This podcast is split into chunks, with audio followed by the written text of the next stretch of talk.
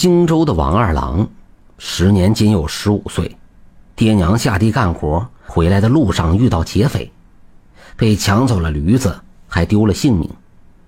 王二郎伤心欲绝，后将爹娘尸体背回了家，在父老乡亲的帮助下，将爹娘安葬了。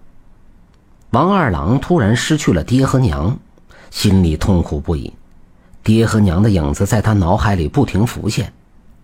王二郎每每想起时，总会躲进被窝里大哭。街坊四邻看他如此，都可怜他，给他做饭，送他铜板。王二郎看着食物，不禁流下热泪。如此过了半年，王二郎学会了做饭菜。有一日，王二郎做了一锅馒头，他看着那些热气腾腾的馒头，又想起了娘。王二郎擦干眼泪，拿上几个馒头。就去了爹娘的墓地。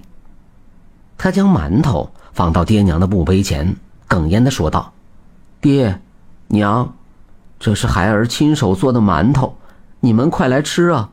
我太想你们了。”说完，王二郎又大哭起来。可人死怎能复生？王二郎一直在爹娘的墓前待到快午时，他才起身回家。他走了没几步。不远处的一座荒坟引起了他的注意，那荒坟准是无人打理，上面长满了荒草，坟头也比周围其他的小了很多。王二郎好奇地朝着那座荒坟走了过去，走近一看，王二郎发现这座荒坟并没有墓碑，而且坟墓四周有多处大坑洞，似乎看到里面破旧的棺椁。王二郎想起自己是个没爹没娘疼的孩子。再想想墓里那人也是无人来管，便起了恻隐之心。他急急忙忙跑回了家，随后拿起工具，便开始挖土填坑，修补这座荒坟。费了好半天的功夫，这座坟终于修补完成。王二郎对着坟墓又拜了几拜后，扛着工具回家了。就在这天夜里，王二郎做了一个梦，梦里来了一位穿着灰色棉袄的姑娘。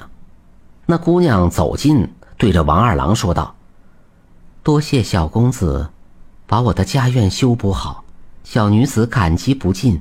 我原是隔壁村的村民，爹娘得病去世后不久，没出两年，我也得病离世了。因家中再无亲人，所以我和爹娘的宅院便没人搭理了。多亏小公子的善举，修好了我的宅院，这份恩德。”小女子必会报答。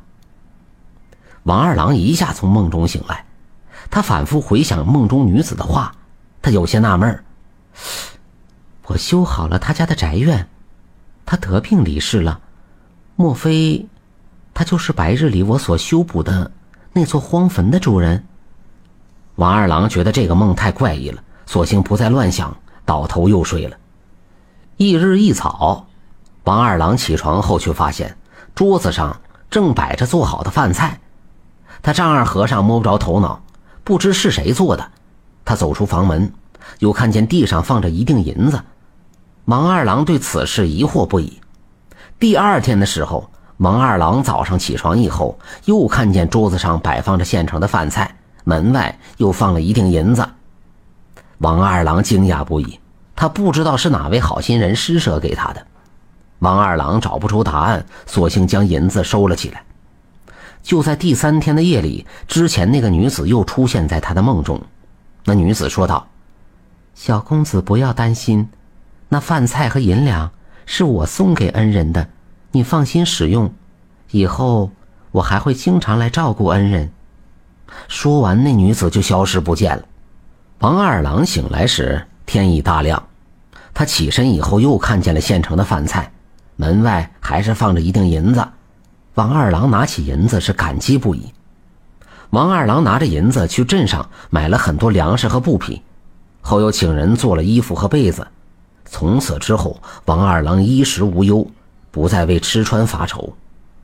那个女子隔三差五就会来给他做饭、送银子，一直照顾到他娶了媳妇才结束。王二郎每次去看爹娘时，也会顺便去那女子坟前看看。摆上一些食物，打理一下坟墓。在女子的保护下，王二郎一直平平安安，没有出过什么祸事。想来，这就是他行善积德的回报吧。本集播讲完毕，点赞收藏支持下吧。